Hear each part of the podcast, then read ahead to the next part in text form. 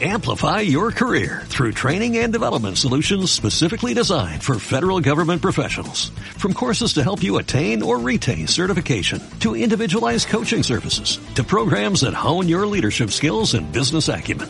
Management Concepts optimizes your professional development. Online, in person, individually, or groups. It's training that's measurably better.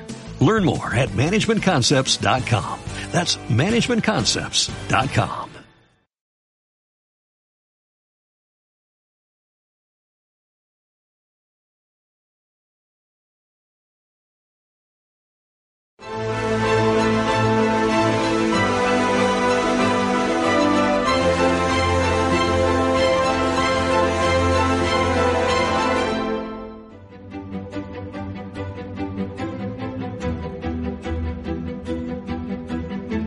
Energy Traders Consulting es un grupo empresarial dedicado a la consultoría energética. Nuestros clientes son todo tipo de empresas y entidades públicas que se planteen el ahorro energético. Nos encargamos de la implementación de su proyecto de eficiencia energética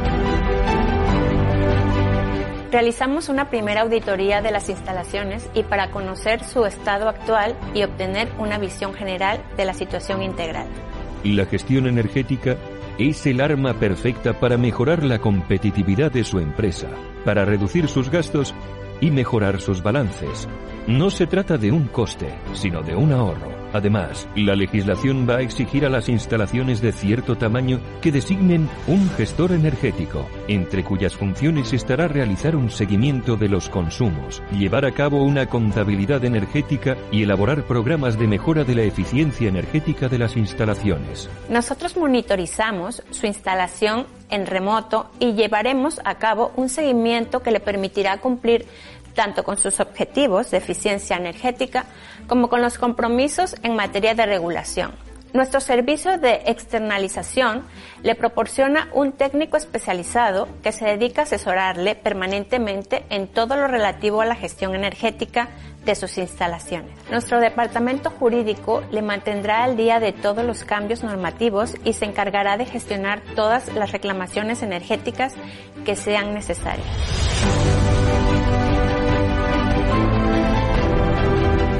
Energy Traders Consulting nos convertimos en su gestor energético.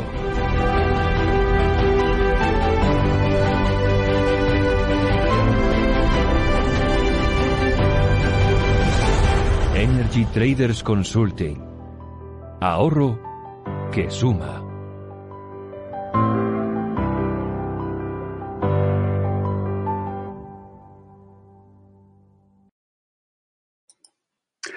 Muy buenas noches amigos de Estado Alarma, sean bienvenidos a otro episodio más de Saturday Night Live, esta tertulia de sábados por la noche. Y hoy desde Dailymotion, porque ya saben que hemos vuelto a ser censurados por los inquisidores de YouTube, no les gusta a estos Torquemada que contradigamos la verdad oficial globalista del coronavirus.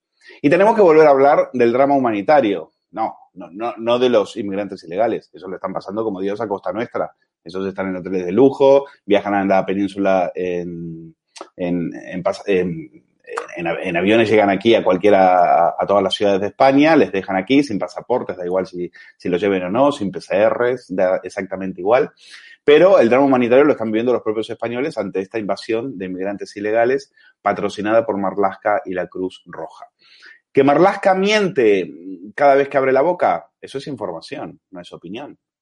El 20 de noviembre del 2020, el ministro eh, del Interior descartó el traslado de inmigrantes desde Canarias hacia la península, que era lo que solicitaba Unidas Podemos. Bueno, por supuesto, era mentira. Lo que, lo que diga Pablo Iglesias se cumple. Él decía, cuando se habla del traslado de, eh, de, inmigrantes, dice, hay que luchar contra la inmigración ilegal, pero hay que evitar que se establezcan vías de entrada irregular. Mientras decía esto, al término de su visita en Marruecos, pues ya estaba mintiendo. Tuvo que salir un sindicato policial, el SUB, a desmentirlo. Varios vídeos mostraban que los inmigrantes ilegales eran trasladados a Granada y a otras ciudades de noche, en total oscurantismo, sin PCR. Vamos a escuchar, de hecho, al alcalde de Alicante, a Luis Barcala, contar cómo le ocultaron a él la llegada de inmigrantes. Se enteró él que están llegando inmigrantes ilegales porque el gobierno lo estaba ocultando. Pero las mentiras de Marlasca son muy rentables para Sánchez. Le, sirven para que no hablemos de otros temas que nos llevarían horas y horas de programa. Hay mucho que ocultar en este gobierno. Pedro Piqueras se les va a quedar pequeño. Hay que ocultar que el que fuera máximo responsable de la ETA, Francisco Mujica Garmendia, alias Paquito, el que daba el visto bueno a una y cada una de las acciones de los comandos etarras, auténtico miserable, queda libre, queda libre esta semana, coincidiendo nada más y nada menos el mismo día con el 33 aniversario del atentado contra la casa cuartel de Zaragoza, donde murieron mujeres, murieron niños. Hay que ocultar también que la caída del PIB en zonas como Baleares, por ejemplo, va a ser de un 40%. Esto es semejante a tiempos de guerra, como recordó Jorge Campos en una fantástica entrevista que le realizó Cristina Seguí. Hay que ocultar que el INE desautoriza la cifra de fallecidos por la pandemia de Salvador Ilia y la eleva a 45, a más de 45.000, solamente en la primera parte de la, de la primera ola eh, de, este, de este coronavirus. Hay que ocultar que el gobierno, que decía que las mascarillas no servían para nada, hundió la economía a cifras semejantes a las de la guerra civil. Hay que ocultar que el Banco de España pronostica tres años más de crisis por la pandemia, eh, a la espera de que el gobierno, por supuesto, está con, con los brazos abiertos esperando el dinero de Europa. Hay que ocultar que el desempleo ha subido en el último mes 25.000 eh, a 25.000 personas y es, el, es la peor cifra desde 2012. Hay que ocultar que mientras los españoles pasarán navidades de hambre, Jesús Cintora y sus amiguitos van a brindar por otro 2021 en el que Sánchez les regale 43.000 euros diarios para hacer esa basura informativa que ocupa la parrilla de los mediodías en televisión española. No la ve nadie, porque la gente huye, son audiencias ridículas, pero nos cuestan más caro que los Juegos Olímpicos. Hay que ocultar la caída en picado del motor de nuestra economía, el turismo. En Baleares, esto también lo contaba Jorge Campos, están desguazando cadenas hoteleras ante el silencio, ante el silencio de los grandes propietarios de, hoteles. ¿eh? ¿Qué está pasando? ¿Por qué están haciendo eso? ¿A quién le conviene esta crisis? Hay que ocultar las agresiones sexuales que ya se están produciendo debido a la invasión descontrolada de, de Sin Papeles y veremos cómo ya están estos en manada repartiendo palizas a jóvenes en Mogán, y vamos a ver las imágenes, a los que están tratando de evitar las agresiones sexuales a mujeres en, esa zona. Y vamos a escuchar también, por ejemplo, el relato de una zafata que viajaba en, uno de esos vuelos patera, que decía que se notaba que no habían subido un avión en su vida, lo decimos porque el, gobierno ha llegado a decir hasta que eran turistas. Pues no habían subido, no sabían ni siquiera abrocharse el cinturón y se notaba, por supuesto, decía esta zafata, que la situación era muy irregular, pero que estaba perfectamente coordinada y organizada. Pues voy a saludar a, mis invitados. Eh, ahí está Eduardo García Serrano, está Hugo Pereira. No sabemos dónde está Roberto Centena. Si lo ven, mándenle un WhatsApp, dile que le, decirle que le estamos esperando, a ver si da tiempo a que, aparezca en esta, en esta tertulia. Y vamos a mm, arrancar, eh, muy buenas noches a los dos, vamos a arrancar con las, eh, recordando el 20 de noviembre cómo Marlaska mentía una vez más a los españoles diciendo que él, por supuesto, no iba a permitir el traslado de inmigrantes ilegales a la península en aviones sin documentar. ¿Qué es eso? Eh, eso él no lo iba a permitir. La política migratoria es una política integral, de políticas integrales. No son políticas, no son atajos. Donde se me habla de traslado a la península, evidentemente luchar contra la inmigración irregular también es evitar que se establezcan unas vías de entrada irregular en Europa. Bueno, esa era Marlaska mintiendo, por supuesto, cada vez que abre la boca, miente. Y, eh, ¿cómo lo sabíamos? Porque eh, al, poco ha salido los papeles, ha salido la orden policial, la publicaba OK Diario, eh, la firmaba Alfonso Egea. Hay otras eh, informaciones que también iban en este sentido, porque los policías están muy cabreados, porque saben perfectamente lo que está pasando y saben que el gobierno lo está ocultando. Pues esto eh, esto es lo que, la prueba definitiva, hay una noticia de OK Diario del traslado de ilegales eh, con órdenes de Marlaska a la policía. Es un documento policial que revela que los vuelos fantasmas, los vuelos con inmigrantes ilegales, llegan a Valencia y en, ese, en esos documentos se les dice perfectamente cómo gestionar estos vuelos, no solo a Valencia, estamos hablando de Andalucía, estamos hablando de Madrid, es decir, con total eh, oscurantismo, son instrucciones operativas para el apoyo al aeropuerto de Manises en este, en este caso. Nosotros, en toque de queda, es que nosotros no podemos salir. A nosotros se nos dice que cuidadito, ¿eh? Cuidadito. El otro día, y ya voy con Eduardo García Serrano, el otro día yo volvía de la casa de un amigo a las once y media de la noche y había en la carretera de la Coruña cinco kilómetros de cola, cinco kilómetros de atasco porque había un control de la policía. Así que esto es vivir en una sociedad eh, policial. Eso sí, policial para los españoles, porque para los que vienen sin documentación, sin PCRs y campando sus anchas, por, eh, traídos por este gobierno en situación ilegal, en una situación absolutamente ilegal, pues eh, para ellos no hay ningún tipo de control. Para ellos lo que hay es dinero, cheques nominativos que se los van a cobrar al Santander, habitaciones de lujo que eh, las pagamos, por supuesto, todos nosotros, y fiestuquis con las voluntarias de la Cruz Roja. Eduardo García Serrano, todo tuyo. Las mentiras de Marlaska. Claro, nosotros somos la, ah, empezando por esa cola que decías tú el otro día en la carretera de La Coruña, somos la masa de maniobra eh, del gobierno. O sea, así como el lema de, Francia es eh, libertad, igualdad, fraternidad, el lema de España es vota, paga y calla. Y si hablas, mm, pues ten mucho cuidado porque te cerramos el canal, te cerramos el periódico o te cerramos la emisora de radio. Tú tienes que pagar para que nosotros eh, nos aureolemos de humanistas, recibiendo a decenas de miles de inmigrantes eh, ilegales y pagándoles eh, con el dinero de tus impuestos, españolito que vienes al mundo, te guarde Dios, con el dinero de tus impuestos, sufragando todos los gastos e incluso los caprichos véase los teléfonos de última generación que se les proporciona a los que no lo traen ¿eh? a través de la Cruz Roja, todos esos caprichos y esas necesidades las paga el españolito que está sometido a toque de queda. Marlasca miente, como dicen los castizos, con toda la boca. Miente, eh, como dicen los clásicos, como un bellaco. Como un auténtico bellaco que sin duda de ningún género es lo que realmente es este sujeto. Antes de que él vomitara esa mentira de que no iban a ser trasladados a la península, en este programa ya dijimos que el destino de, esos, de esas decenas de miles de inmigrantes ilegales que llegan a las costas del archipiélago canario era la península.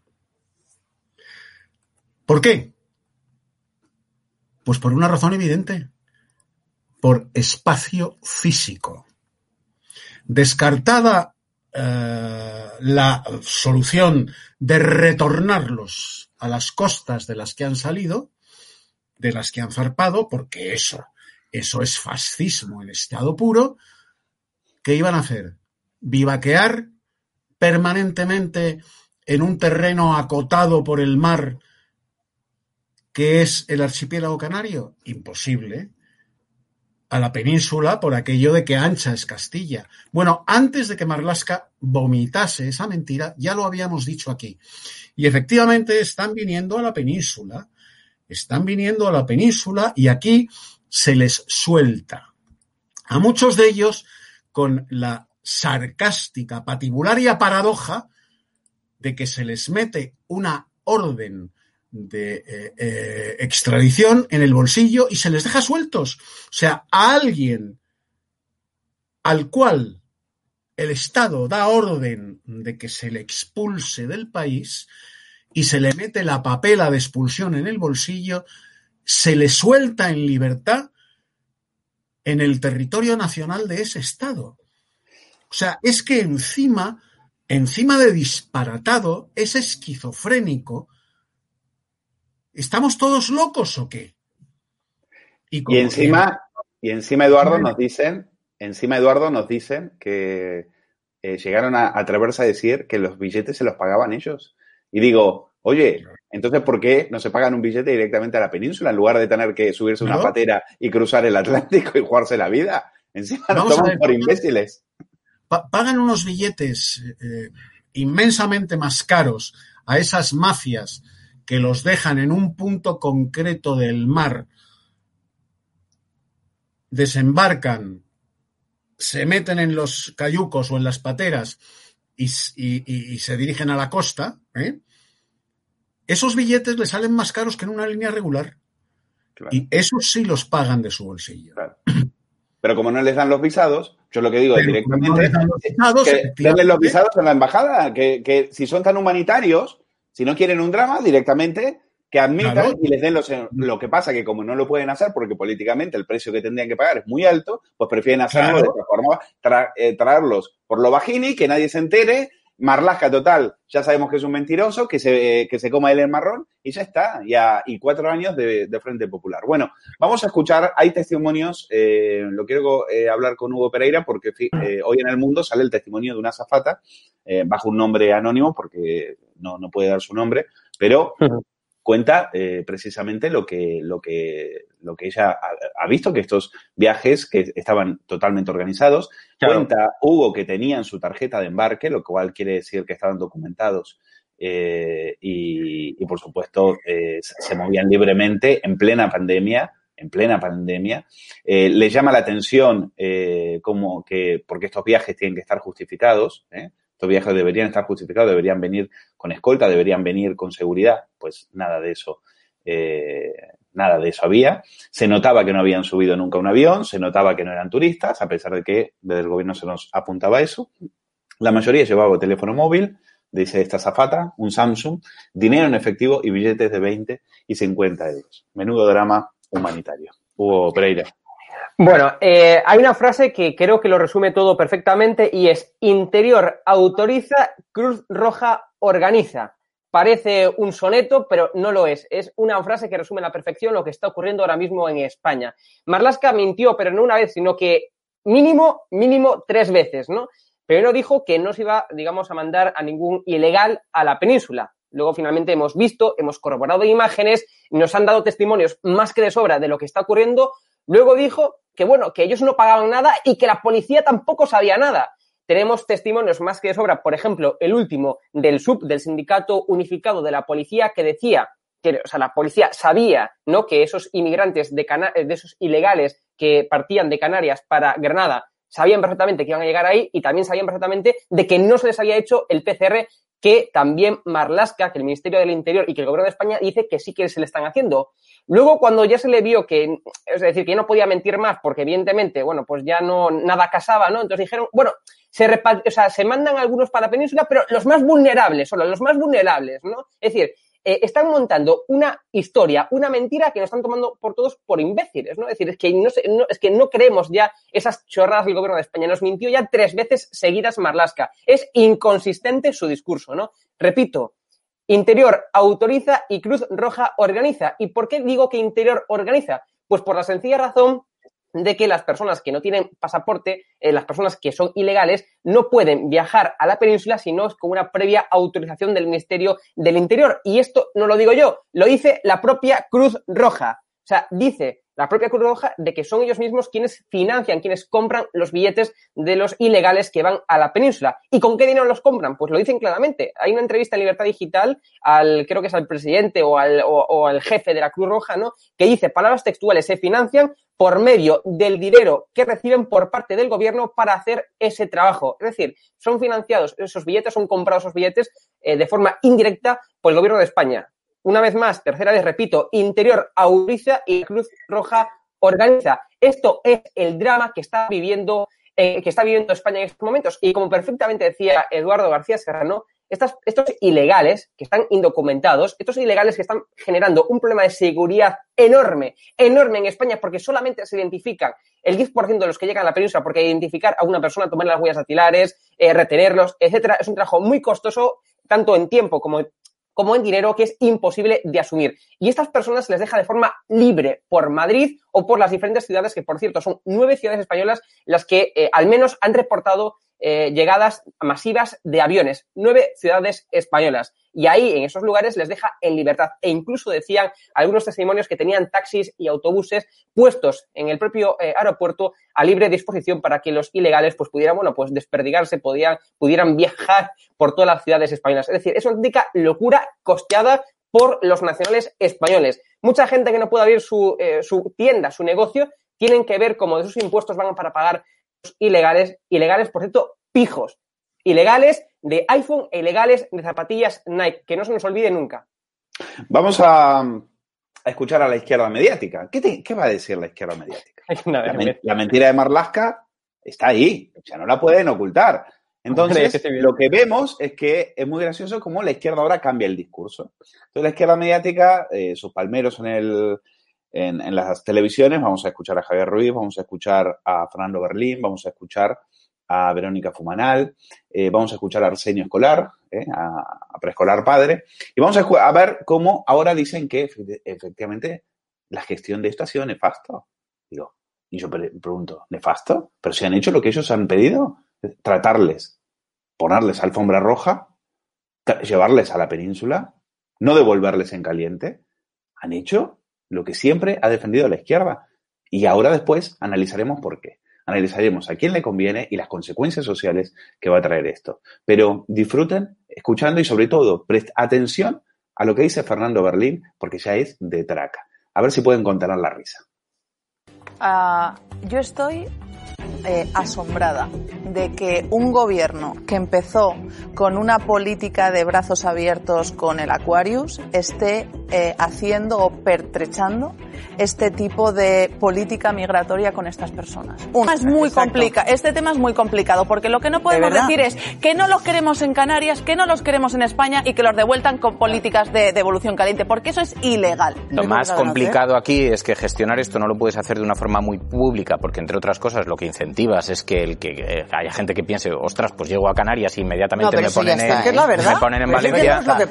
Pero tú como gobierno tienes un papel que es no poder exteriorizar demasiado y pronto como llegan a nuestras costas y que ligar, digamos, eh, la epidemia o la pandemia con la emigración, eso lo único que hace es aumentar la xenofobia. Pues en eso, en eso tiene razón, pero también es verdad que la gestión de la crisis migratoria que tenemos ahora en Canarias está siendo nefasta grado de hipocresía general.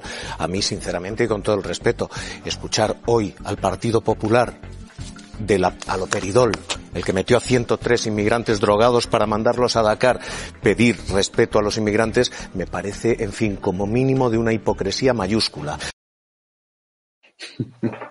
bueno, está, bien, está bien que Javier Ruiz hable de hipocresía mayúscula, la culpa al final es del PP, ¿no? Javier, lo que tenías que hacer es pedirle perdón a Isabel Díaz Ayuso por haber eh, dicho que trampeaba los números del coronavirus. ¿eh? Deberías pedir perdón. Ahora que la defiendes últimamente en televisión, pues también te falta pedirle perdón y sobre todo decir que el PP tiene la culpa de todo esto. Yo, todos los gobiernos han hecho esto, ¿eh? eso es verdad.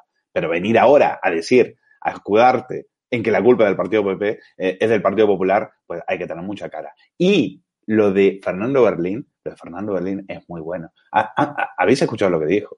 Es decir, no, no se puede ser muy transparente en esto. No se puede ser muy transparente. Es decir, la izquierda que está permanentemente pidiéndole explicaciones al Partido Popular o en este momento al rey emérito eh, por sus cuentas en el extranjero, no, en esto no se puede ser demasiado transparente porque vamos a ver si hay miedo de que esto, de que la gente se dé cuenta de que están invadiéndonos con inmigrantes ilegales y la gente se vaya a votar a, Vox, que son los que realmente piden acabar con esto, pero acabar de esto como lo acaba cualquier país sensato, que es cortándolo de raíz y poniendo, por supuesto, las eh, fuerzas del orden para que esto lo eviten. Tenemos una armada, pero tenemos una armada para ir a rescatar pateras, no para evitar de que lleguen a la costa. Bueno, esta es la política de inmigración de este, de este gobierno. Es tan, la, eh, la tragicomedia de esto que van a escuchar eh, el remate. El remate es, pregunta a Luis Barcala, que es el, el alcalde de Alicante, y le preguntan si él ha visto, si él sabe dónde están los inmigrantes que llegaron eh, con nocturnidad y alevosía ocultados por eh, el ministro del Interior. Respuesta de Luis Barcala. Eh, claro, usted sabe, las personas que han llegado a Alicante, ¿dónde están?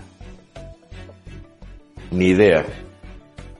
No tengo ni la más remota idea. No han acudido a los servicios sociales, no están en los centros de acogida. El presidente de la Generalitat, ayer, eh, Chimo Puig, decía que, ofrecía los eh, medios de, para el acogimiento, los centros de, de, la Generalitat, lo cual significa que si desde hace más de dos meses están llegando y es ahora cuando hace ese ofrecimiento, tengo que deducir necesariamente que como yo no tiene la más remota idea de estos traslados, no se le ha dado cuenta de nada y no hay gente alojada en los centros de acogida de, de la Generalitat porque si no habría dicho ya estamos acogiéndolos, no estaría haciendo ahora el ofrecimiento cuando ya son varios cientos varios cientos, por lo menos eso es lo que parece, varios cientos de inmigrantes los que han sido trasladados a la comunidad valenciana.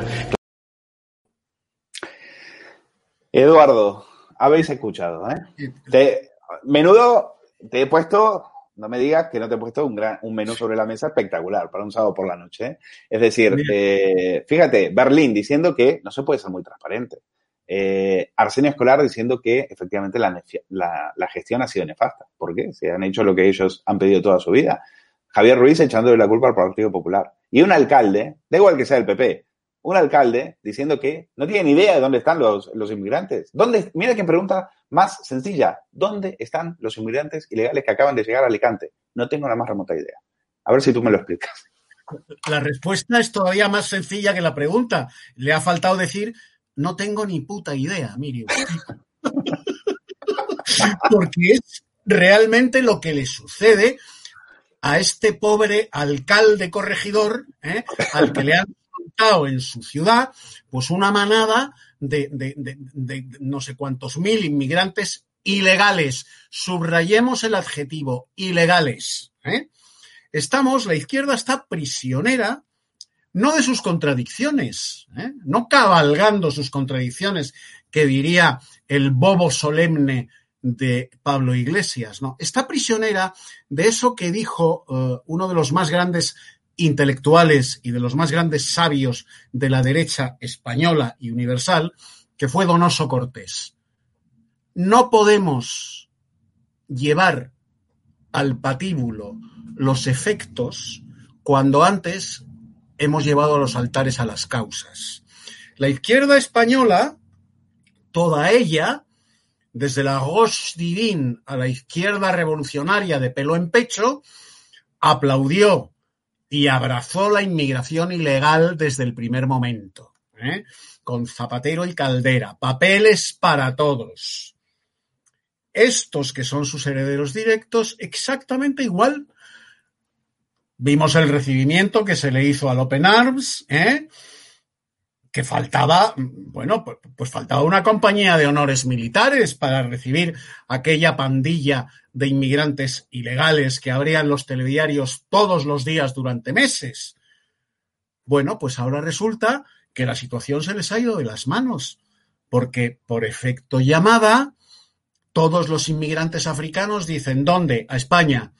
A España, que son gilipollas, que son gilipollas, nos reciben con los brazos abiertos nos mm, dan inmediatamente, nada más eh, llegar a la playa, la tarjeta de la seguridad social, nos meten 400 euros en el bolsillo, nos dan un cheque de Cruz Roja a cobrar eh, sin apellidos en, en la oficina del Santander más cercana.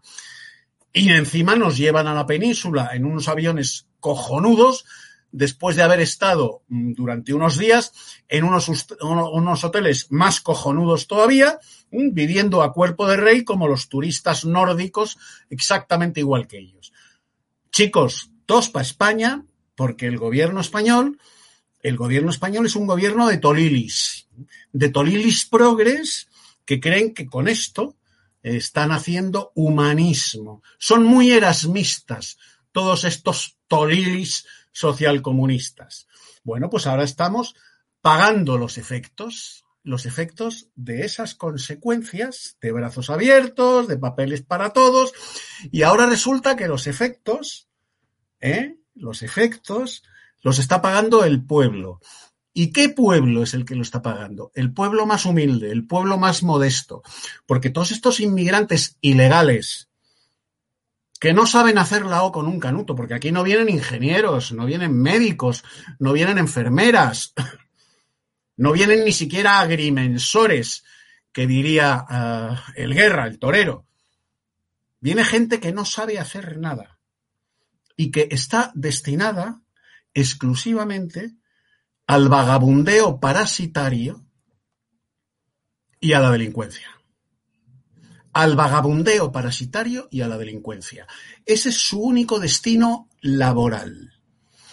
Y ese vagabundeo parasitario y esa delincuencia no la van a pagar los marqueses de Galapagar, que tienen una guardia pretoriana de la Guardia Civil 24 horas diarias mm, protegiéndoles. No la van a pagar los eh, señoritos del Viso, ni del barrio de Salamanca. La van a pagar los españoles de extracto social más humilde. Pues Eduardo, te, sorprenderías. Te sorprenderías porque te voy a contar. Eh, esta semana ha caído una banda de marroquíes que precisamente se dedicaba a asaltar ricos. ¿eh? Ha asaltado por encargo a empresarios y famosos, robó 50.000 euros a la ex mix y doctora Carla Barber, les, eh, robaban con cuchillo, eran muy violentos eh, y si no por el método del mata león, que ese se lo tiene muy bien estudiado. ¿eh? Pues eh, em, que tomen nota porque efectivamente vamos a ver ahora las consecuencias de esto. Vamos a ver cómo le dieron una, paliza a un joven en, en Mogán. En, en, estado de alarma está el testimonio de la hermana. No me dio tiempo a ponerlo en la escaleta, pero entren en la página estado de alarma TV es, tienen el testimonio de la hermana de este chico. Vamos a entrar en eso, pero eh, quiero que escuchen a Cristina Seguí, porque hoy no está con nosotros, eh, pero eh, dejó en una entrevista a Jorge Campos un momento que a mí me ha parecido estupendo, citando a una, a una, a una experta en temas inmigratorios, que es precisamente marroquí, diciendo que el inmigrante ilegal para la izquierda es precisamente un animal exótico. La reflexión de Cristina Seguí no tiene desperdicio. Escúchenlo. Bueno, Jorge, es que no solamente no estáis en contra de la inmigración regulada, es que como tú dices, los inmigrantes eh, regulares son los primeros. Eh, yo conozco a Hanan Serrouk, que es una eh, mujer extraordinaria de origen marroquí, que trabaja con Menas, que ha trabajado y que sigue trabajando con Menas y con las fuerzas y cuerpos de seguridad del Estado, y que es la primera que dice, perdón, es que el inmigrante ilegal es el, el animal exótico de la izquierda que sin políticas llega aquí, los hacina literalmente en centros propiedad de muchos políticos y muchas veces hemos puesto ejemplo de ellos y ganan de 3.000 a 7.000 euros al mes por cabeza. Es que esto, señores, es no estar a favor, sino estar radicalmente en contra de la venta de seres humanos y del tráfico de seres humanos que empieza en la cadena de las costas de Libia o de Marruecos o de donde vengan con los señores que se van al punto de recoger, que ganan una pasta de los gobiernos de Colau, de la izquierda, de Carmena, etcétera, etcétera, de los traficantes de Libia y de la gente que llega aquí, que le llena los bolsillos a esta gente con dinero del contribuyente, con dinero ajeno, y que después los reparte en procesos de inmigración, de, de, perdón, de regularización masiva. Les regulariza y ya tiene al votante para toda la vida.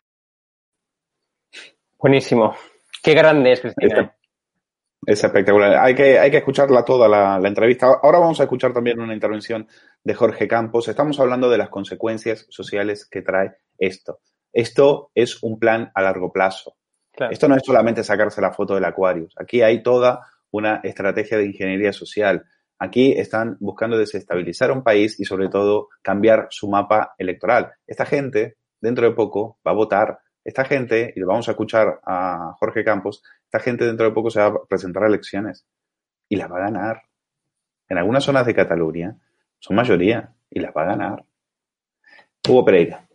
Me gustaría comenzar comentando lo que introducía Cristina Seguí ¿no? en su brillante intervención, y es el tema del tráfico eh, de personas. ¿no? El gobierno de España lo voy a dejar muy claro ¿no? y muy resumido, es una, son una panda de sinvergüenzas que lo que hacen es usar esas especies exóticas llamadas, como decía Cristina Seguí, inmigrantes ilegales, ilegales, remarquemos eso una vez más, ilegales, ¿no? Que efectivamente, repito, se, se, han convertido o dicen ser los que defienden a, esas, esos, eh, a esos ilegales fijos, pero lo que se han convertido son en cómplices de esas tramas mafiosas para traficar con personas. Son los cómplices de esas mafias para traficar con personas. Y lo digo así, claro, os voy a dar un par de datos para que entendáis el problema del tráfico de personas y para que veáis que, repito, que la izquierda, en vez de hacerle un favor a esos ilegales pijos de iPhone y zapatillas Nike, lo que están haciendo es hacerle un favor a las mafias de tráfico de personas, ¿no? Concretamente, 37.000 37.213 inmigrantes han llegado a España desde el día 30 de noviembre. Esto quiere decir que es un 25,7% más que el año pasado a estas alturas. El propio gobierno de España decía hace poco que, bueno, pues que no quería eh, o sea, mandar inmigrantes a la península. En esa mentira de Marlaska también decía que no querían potenciar el efecto llamada. No solamente no están consiguiendo no potenciar el efecto llamada, sino que lo que están haciendo, repito, es que eh, la inmigración ilegal aumente un 25,7%. Por tanto, hay dos conclusiones. Uno, que son una, una, panda de mentirosos, que es cierto, o dos, y también que son una panda de inútiles, que también es cierto, que también es cierto, perdón. Segundo, la, permisibilidad del gobierno de España lo que está haciendo es hacer un efecto dominó. Es decir, que los países que están enviando inmigrantes ilegales, pues lo que, pues lo que está haciendo es que más países se unan a este, bueno, pues a este, a esta miseria, ¿no? Esta miserable acción de traficar con personas. Las mafias las mafias concretamente cobran una media de 3.000 euros por persona. Y el negocio, repito, el negocio de las mafias ilegales mueve en torno a 60 millones de euros en negro. Muchos de nosotros hemos visto los típicos vídeos por redes sociales en donde se ve pues, los inmigrantes ilegales cogiendo aviones, eh, viniendo en los típicos cayucos con iPhone, es decir, eh, o incluso son los propios inmigrantes quienes publican esos vídeos en las redes sociales. ¿Por qué los publican? Porque es un negocio más, porque es parte de ese negocio, ¿no? Las mafias lo que quieren hacer es eh, mostrar al resto de inmigrantes que están dispuestos a pagar, repito, unos 3.000 euros por persona para llegar a costas de forma ilegal, a costas de España u otros países de forma ilegal, pues lo que quieren hacer es eh, potenciar que más personas paguen esos 3.000 euros. ¿Cómo lo hacen? Bueno, pues que esos inmigrantes ilegales, al llegar a España, pues manden esos vídeos, publiquen esos vídeos, cuelguen esos vídeos en redes sociales para, para demostrar que no están muertos de hambre, para demostrar que no llegaron con hipotermia, para demostrar que evidentemente están viviendo a cuerpo de rey en hoteles pagados por medio de o sea, costeados, ¿no? Por los impuestos de todos los nacionales etcétera. Es decir, es parte de ese negocio. Y además también hay múltiples publicaciones, eh, múltiples entrevistas que ponen de manifiesto que en el propio Marruecos hay como agencias, digamos, agencias de viajes, ¿no? Es decir, eh, hay eh, personas que lo que hacen es mostrar folletos de lo bien que se vive en España cuando llegan, de mostrar folletos mostrando que acabarás en hoteles de super lujo que muchas personas nacionales de España nunca podrán costear, porque repito, son costeadas por la propia Cruz Roja eh, por medio de la financiación del Gobierno de España, como comenté en la intervención de antes, y además también muestran en esos folletos, bueno, pues que acabarás en viajes de aviones. Hugo, perdona, perdona porque decías algo sobre el, negocio y me estaba acordando precisamente de una alcaldesa de Esquerra llamada Blanca Arbel, que fue era primer edil de, de Canet de Mar. Eh, esto fue en julio del 2019 pues esta, su familia tiene una casa de colonias. ¿Sabes cuánto facturaba al día? No sé si todavía lo sigue haciendo, pero ¿sabes cuánto facturaba en ese momento por alojar a los menas? 8.000 euros al día. ¿Eh? Muchos de esos jóvenes están acusados de violar, de violar a una menor. Es, ¿eh? es un negocio. Dolor Baza, también otra separatista, decía que los menas en Barcelona venían de Andalucía, venían de esnifar coca en, en Andalucía, pues ellos se llenan, por eso no les quieren echar. Por eso no les quieren echar, porque son es un, negocio. grandísimo negocio. Y el gobierno, el gobierno son cómplices de esta mafia. Lo dejemos y vamos a escuchar son cómplices.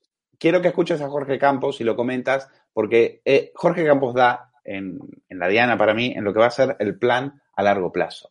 ¿Por qué están permitiendo esto desde eso que se llaman, eh, y con razón, políticas globalistas? ¿Por qué lo permiten? ¿Por qué les traen a con nocturnidad y alevosía. Lo explica Jorge Campos.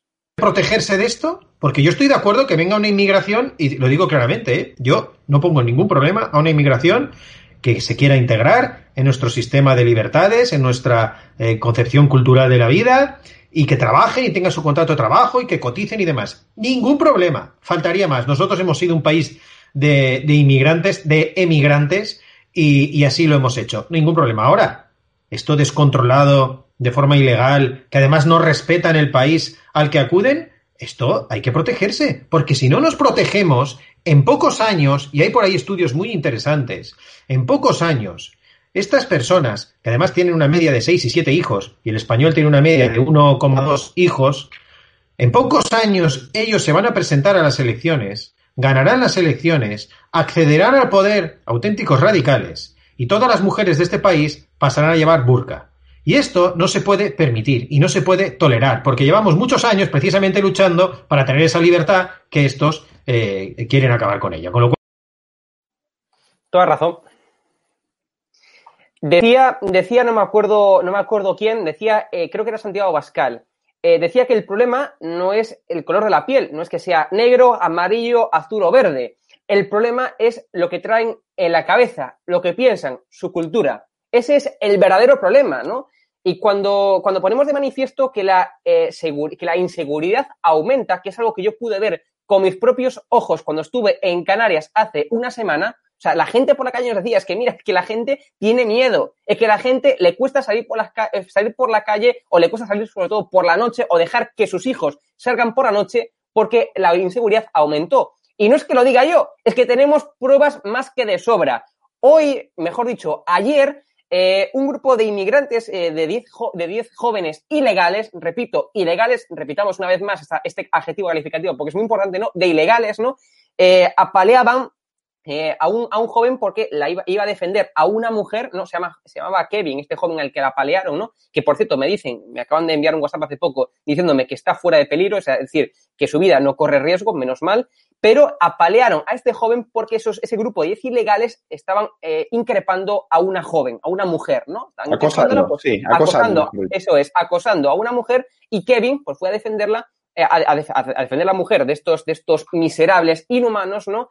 Eh, y claro, y apalearon, lo apalearon. Bueno, pues esto es el problema, ¿no? La inseguridad crece, ¿no? Y a mí esta panda de sinvergüenzas que nos dicen que somos unos xenófobos, que somos unos, eh, o sea, que, que, no queremos la inmigración. Mira, lo que es evidente es que aquí en nuestras casas eh, ponemos puertas, ponemos muros, ¿por qué? Para protegernos, para defendernos, ¿no? Pues un país que es la casa de todos, con más motivo, porque, o sea, supongo que estos podemitas que dicen que somos una panda de xenófobos, que somos asquerosos, que somos unos fachas y tal, supongo que esta gente dejará las puertas abiertas por las noches, ¿no? O dejará las puertas abiertas por el día, o no tendrá muros en sus casas, no tendrá fachada en sus casas, ¿no? Pues si protegen sus casas, tendrán que proteger más el país, que es la casa de todos, la unión de todas las casas, ¿no? Esta es la evidencia, ¿no? Repito, Inseguridad crece. Luego, hay un problema fiscal, evidentemente, ¿no? Es decir, esta gente tendrá que sobrevivir de alguna forma. ¿Y, cómo sobrevive? Bueno, pues por medio de los impuestos que el resto de nacionales pagamos. O sea, y esto es la evidencia. Están viviendo la vida padre a costa de los nacionales. Luego también, repito, otro problema de seguridad a mayores es, como lo decía en mi primera intervención, no podemos identificar a todas las, a las personas ilegales que llegan a España. No podemos identificarlos porque no hay ni tiempo, porque hay una gran masificación. Decía antes el dato, 37.213 inmigrantes nuevos desde el 30 de noviembre. O sea, es imposible identificar a todas estas personas. Muchas de ellas, por cierto, tienen antecedentes en sus países de orígenes. Vamos a... Vamos a recordar, eh, Hugo, vamos a recordar lo que fue el Aquarius, porque ahora escuchábamos a los tertulianos de izquierda diciendo que esto que esto está muy mal, que esto, eh, esto se ha gestionado muy mal, que esto es nefasto, que esto no se hace así, que hay personas que están pasando un drama. Bueno, pero si están haciendo lo que se hizo en el Acuario. ¿Os acordáis de la foto del 2018 con un Sánchez que permite precisamente la entrada de tres barcos con más de 600 inmigrantes ilegales y se va a sacar la foto con ellos? Por lo tanto, ¿qué diferencia hay entre el Acuario y esto? Es que esto lo hacen con nocturnidad y, y en aquello lo hicieron con un despliegue mediático extraordinario porque había que dejar a Sánchez como precisamente el valedor de la Agenda Globalista 2030. Vamos a escuchar, para si hay alguna feminista radical que nos está escuchando, pues le vamos a poner a Mónica Oltra. Mónica Oltra en ese momento estaba encantadísima de que esos barcos vayan a atracar en Valencia. Ella, por supuesto, fue corriéndose para sacarse la foto. Y eh, vamos a escuchar que eh, venían mujeres que habían sido violadas en la travesía. Lo digo literalmente porque son las palabras de Oltra violadas en la travesía. Cuando se dice la travesía, se dice en el viaje que venían, en el Aquarius y en, los, en, el resto de bancos. Vamos a escucharlo para que cuando llegue esa, lleguen esas tres embarcaciones, eh, la, primera acogida sea lo más eficaz y amable posible, eh, hacer ese triaje sanitario que se ha dicho, eh, las mujeres embarazadas, las personas que estén enfermas, las personas que vienen con heridas, que nos consta ya que algunas vienen muy deterioradas físicamente, también la atención psicológica, porque hay que tener en cuenta que estas personas vienen en unas condiciones anímicas absolutamente derruidas, no solo por la travesía en barco, que les ha tenido a la deriva durante mucho tiempo, sino también por todo lo que llevan detrás, la huida de sus países, lo que han tenido que vivir allí, algunos de ellos torturas, etcétera, que vienen físicamente, como digo, muy deteriorados y también atención especializada a mujeres que hayan podido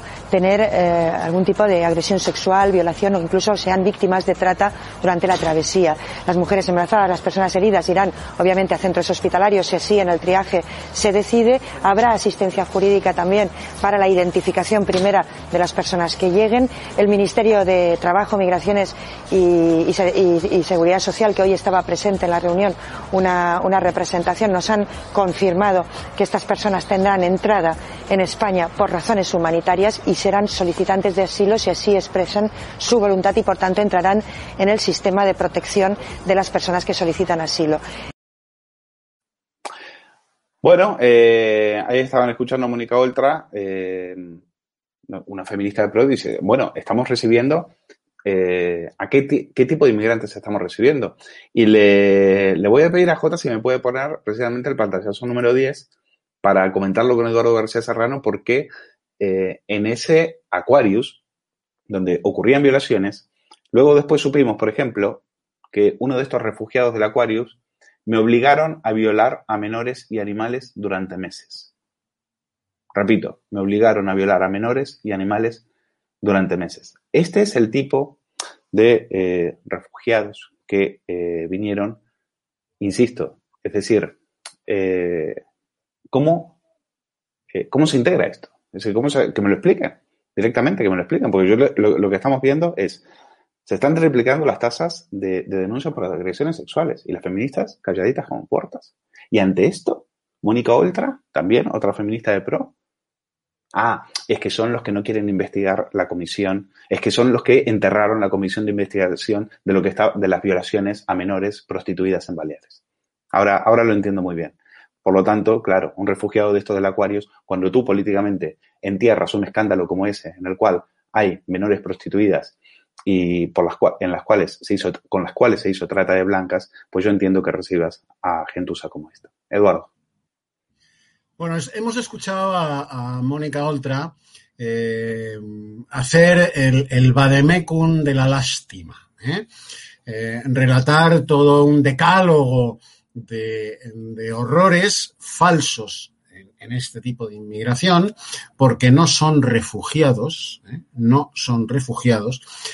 Pero ¿por qué lo hace?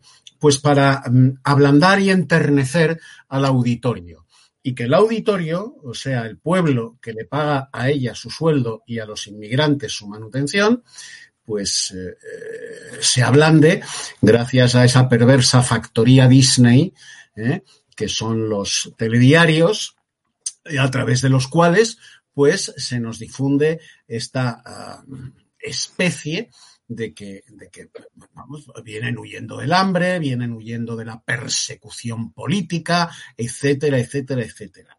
Eso hoy no es verdad. No es verdad. La prueba es, eh, sencilla de hacer. Sencilla de hacer. Basta con echarle un vistazo al físico de todos y cada uno de ellos. Eh, Vamos a ver, querido Luis. Eh, decía Marco Tulio Cicerón que el que no sabe lo que sucedió antes de nacer será siempre un niño. Y yo tengo para mí que eso es lo que le pasa a la sociedad española con este problema, ¿eh? con este problemón de la inmigración ilegal, cuyos efectos a medio y largo plazo padeceremos todos de una manera además irreversible. En los años 60, el argelino Boumedian, cuando se estaba produciendo el proceso de descolonización europea de África y de Asia, fundamentalmente, el argelino Boumedian, en los años 60, en sesión solemne en las Naciones Unidas, dijo que Occidente no sabía a lo que se estaba enfrentando, porque el tercer mundo, entonces así llamado, el tercer mundo recién descolonizado, iba a conquistar Occidente con el vientre de sus mujeres no a través de los alfanjes y de la yihad, sino con el vientre de sus mujeres. Y eso es lo que está pasando. Eso es lo que está pasando. Y el producto del vientre de sus mujeres lo mantenemos nosotros. Todos nosotros. Nos guste o no. Lo mantenemos nosotros.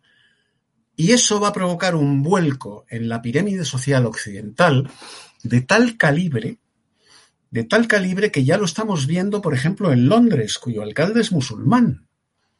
Lo estamos viendo en Francia, los dos principales países, Inglaterra y Francia, que descolonizaron a partir de los años 60. Lo estamos viendo en Francia. Alcaldes musulmanes en toda la geografía gala. Alcaldes musulmanes que tienen en la cabeza, como bien apunta eh, Santiago Abascal, el peligro es lo que traen en la cabeza, no lo que traen en los bolsillos que no traen nada lo que traen en la cabeza. Tú le preguntas a cualquier musulmán que viva en España y te dice muy convencido, porque es lo que ha aprendido desde pequeñito, desde pequeñito, en la escuela, en la madraza, en la mezquita, que viene a su tierra, porque al andaluz, que es como la siguen llamando, es suya. Es suya.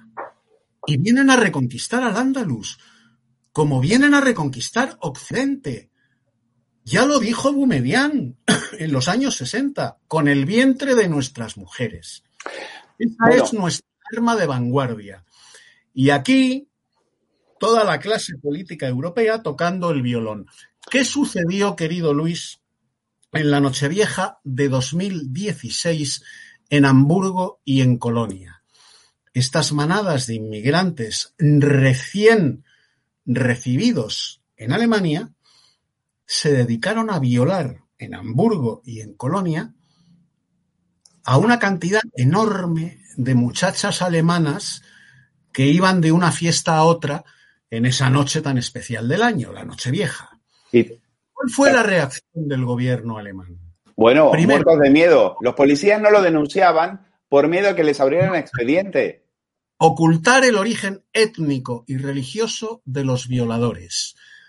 Pero es que el alcalde de Hamburgo, el alcalde de Colonia y los jefes de policía de las dos ciudades se plegaron a esas abyectas órdenes políticas y ocultaron oficialmente el origen étnico y religioso de los violadores. Cuando la cosa alcanzó un escándalo desproporcionado porque es normal que así sea, ¿eh? y los familiares de las chicas violadas acudieron a los medios de comunicación a protestar y a manifestar su indignación con el gobierno de Hamburgo y el gobierno de Colonia, ¿qué dijeron los alcaldes? Que a partir del día de la fecha, ellos proponían para evitar las violaciones en un país libre, en un país democrático, en un país del primer mundo, no solo del primer mundo, sino que es el motor económico, político y social del primer mundo, como es Alemania, que en los trenes de Alemania las mujeres viajasen en unos vagones solo para mujeres y los hombres en unos vagones solo para hombres. Y las feministas, cremallera. Cremallera. Calladitas todas. Bueno, pues eso mismo es lo que está sucediendo en España. Tú ves los telediarios. Bueno. Solo se da la nacionalidad del violador cuando es español pata negra. Queridos eh, espectadores, cuando oigan ustedes en un telediario la noticia, la referencia de una violación individual o en masa, y no oigan para nada en el relato del suceso la nacionalidad de los autores del crimen, sepan ustedes que son inmigrantes ilegales. Bueno, y si ven, Porque si Eduardo...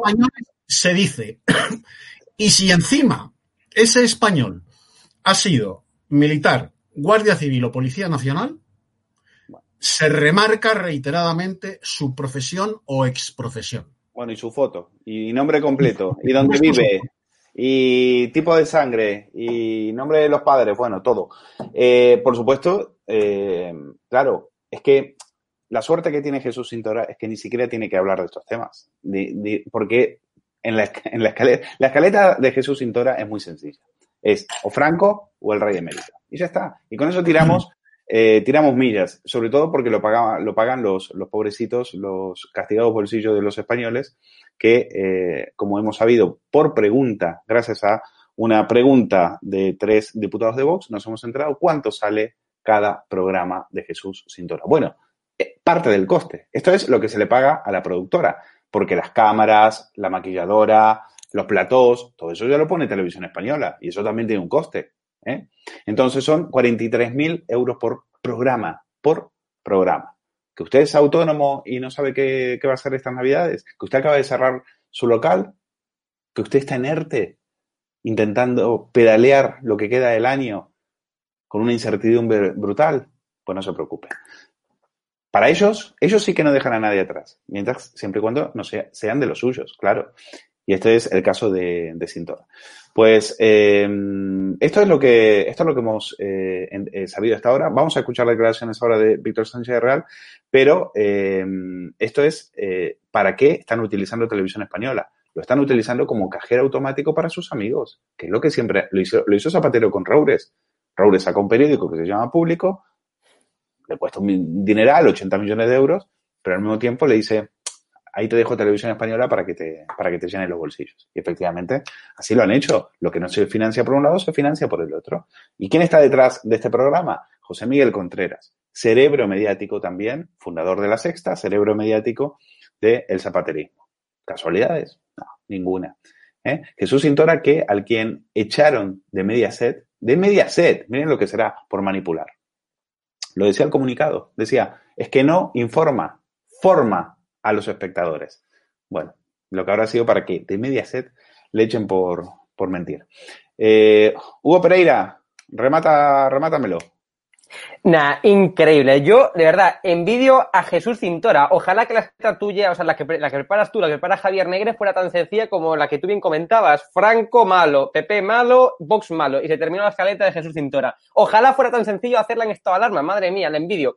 43.000 euros por programa que se está embolsando Jesús Cintora y Contreras, repito, Cintora y Contreras, para que veáis el negocio que se han montado ambos progres, que por cierto, después los progres dirán que el capitalismo es muy malo, pero a costa de, o sea, como no son capaces de montar empresas, entonces lo que hacen es usar los medios públicos, ¿no? Para forrarse, ¿no?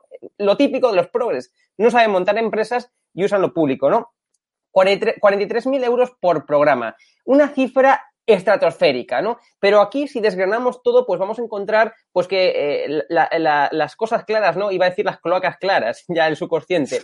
Las cosas... Te ha quedado muy bien eso. el subconsciente, de verdad, le iba a decir, ¿eh? te lo juro. Las cloacas informativas de Jesús Pintora. Te ha quedado de, Perdón, eso. De verdad, fue sin querer. El subconsciente. Pues bueno, pues las cosas claras, ya claro, nació con un problema y es que, eh, según el reglamento de RTV, aquellos programas informativos, ¿no? Tienen, o sea, no pueden ser externalizados, tienen que ser producidos por los trabajadores propios de RTV, ¿no? Pero claro, RTV, la radio televisión espantosa, ¿no? Eh, claro, justificaba esto diciendo que no, que no es un programa informativo, que es un magazine. Pues fíjate tú, Luis, que le voy a dar la razón a RTV. Efectivamente, eso no es un programa informativo. Lo que es es un panfleto de la izquierda, concretamente de Podemos. Evidentemente que ese programa de cintura no es informativo. Lo que es es un panfleto de la izquierda subvencionado y pagado por todos y cada uno de nosotros los españoles por medio de impuestos. Eso es lo que es el programa de Jesús Pero, ¿no? un segundo, que quiero que comentes. La... He hablado con Víctor Sánchez Real, que era uno de los diputados sí que hizo la, la pregunta eh, para a Rosa María Mateo. Esto fue lo que nos ha contado. Ojo, y hay que tener en cuenta que, aunque haya gente, y, en vuestro canal, vuestro medio, hay gente que conoce el mundo de la producción audiovisual, hay que tener en cuenta que es muy barato producir para televisión española, porque utilizas los recursos de televisión española, los profesionales de televisión española, es decir, maquillaje, eh, desconocemos los detalles en este caso concreto porque no han sido transparentes, pero hay un porcentaje importante de la producción que en realidad la estamos ya pagando nosotros. Es decir, esto va, prácticamente resumiendo, esto va para el sueldo del productor, para los sueldos del presentador y para los sueldos de los colaboradores, para los que también hemos pedido eh, que, se, que, conocer cuánto cobran. Mira, cuando la semana pasada yo le preguntaba eh, a la administradora única provisional por, porque, por qué no hacían este, esta, este, este programa los propios profesionales de, de Radio Televisión Española, que los hay, me contestó la siguiente barbaridad que las, esta semana, de hecho, vamos a preguntar, este, este próximo viernes le pregunto yo en el Senado, y es, dijo que la media de eh, los profesionales de televisión estaba en cincuenta y tantos años y claro, esta gente no tenía las capacidades profesionales para desarrollar un programa, un, programa de estas características en, en, una hora tan importante. Ah. Qué falta de respeto, lo primero a los talluditos, ¿no? a los talluditos, pero qué falta de respeto además a los profesionales de la propia casa para justificar que se ha contratado a este tipo, a este señor que se le expulsó de cuatro por razones que tú has explicado y que seguro que pondréis en contexto en tu medio. Mira, fíjate, Luis, eh, siempre suelo hacer una, un símil, ¿no? Eh, las cosas claras es la última hora, pero en televisión. Me refiero a ese diario de Dinasauria, ¿no? Dinasauria porque tiene el cuello tan largo de chupar tanto los huevos a Podemos. Entonces, claro, es la última hora, pero en televisión, ¿no? Ese, ese ya sabéis, ese digital de, de Dina Busselhan que nunca, nunca me, me cansé de repetirlo, ¿no? Que era súper monárquica. De hecho, hay un vídeo rolando por ahí por internet, ¿no? En el que salía defendiendo la monarquía, ¿no? De, de Marruecos y aquí es una republicana, bueno, sideral, ¿no? Es, es, increíble cómo, cómo cambia, ¿no? Cuando cambia de, de, de latitud, ¿no? Dina Busselhan, pues también cambia de monarquía o república. Es increíble. Bueno, pues el panfleto de Jesús Cintora eh, vamos a recordar lo que ya ha hecho, ¿no? Vamos a recordar lo que ha hecho en ese panfleto porque, recuerdo, es, es, pagado, es costeado por el dinero que pagamos todos y cada uno vía impuestos, ¿no? Bueno, pues Jesús Cintora hace poco eh, cortaba la intervención de Pedro J. Ramírez, ¿no? Cuando se disponía a criticar el pacto Bildu-PSOE. Cortaba de forma tajante esa intervención de Pedro J. Ramírez para darle paso eh, a otro sectario miserable, Antonio Osada, que por cierto es mi profesor. Eh, luego, Jesús Cintura también enchufa a sus amiguetes en TVE, ¿no? Dice, o sea, enchufó, por ejemplo, a la monja diabólica, Ernesto de Kaiser, eh, Antón Osada también, a Javier Aroca, es decir, esta gente que ya no le llamaba a nadie porque eran los perritos falderos de Podemos que no aportaban nada en la tertulia, bueno, pues entonces los resucitó, ¿no? Jesús Cintora, para que veáis a qué estamos costeando, repito una vez más, con nuestro dinero, con el dinero público, que es el dinero de los contribuyentes, nunca lo olvidemos, ¿no? Además, también eh, tenemos que recordar que el programa inició, la primera entrevista que hizo Jesús Cintora en TV, ¿sabéis a quién fue? A Fernando Simón, al doctor, como decían ellos, Simón, un doctor que no tiene ni doctorado ni tampoco el NIR. O sea, doctor, Simón tiene de doctor lo que yo tengo de astronauta por las noches. Y termino con esto, lo mejor de todo, las audiencias de las cloacas claras. A partir de ahora voy a llamarla así. La audiencia de las cloacas claras. Las primeras cuatro semanas, es decir, la audiencia total de las primeras cuatro semanas se sitúa por debajo de la media eh, mensual de, de radio televisión espantosa. Es decir, no al de Jesús Cintora empezó con 800.000 espectadores y ahora mismo está en 600.000 espectadores. Es que ni los progres aguantan tal basura. Da igual, da igual porque, claro, el dinero, como dice el hermano de, de Garzón, imprime.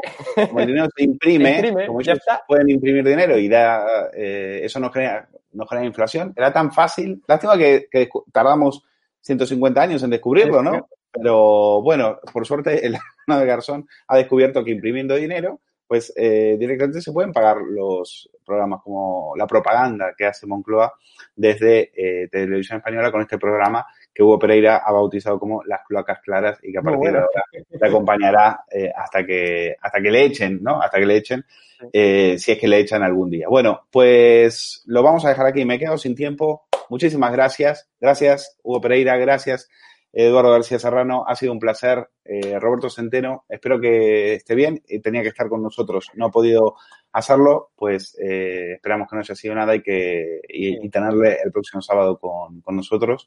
Y a los que nos han acompañado, darle muchísimos, eh, muchísimas gracias. Es difícil.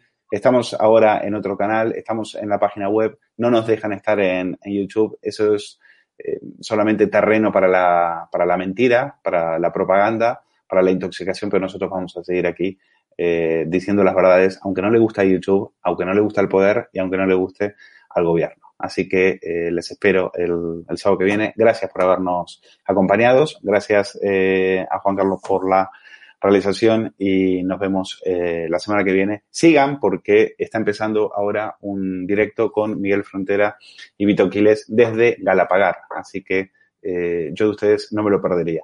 Cuídense mucho. Hasta el sábado que viene.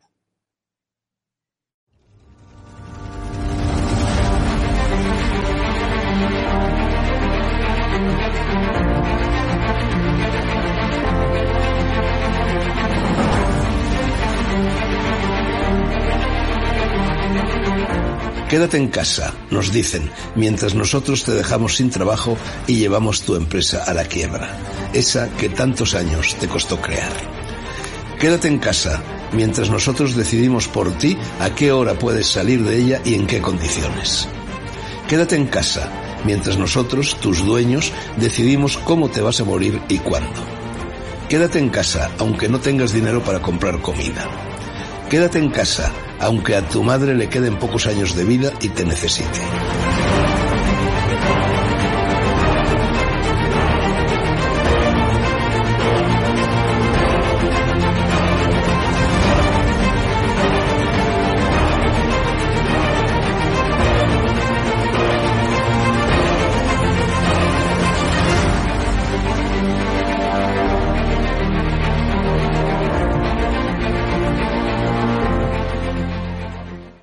Hay un conocido periodista con un canal en YouTube que los programas sobre Galapagar eran día sí, día también.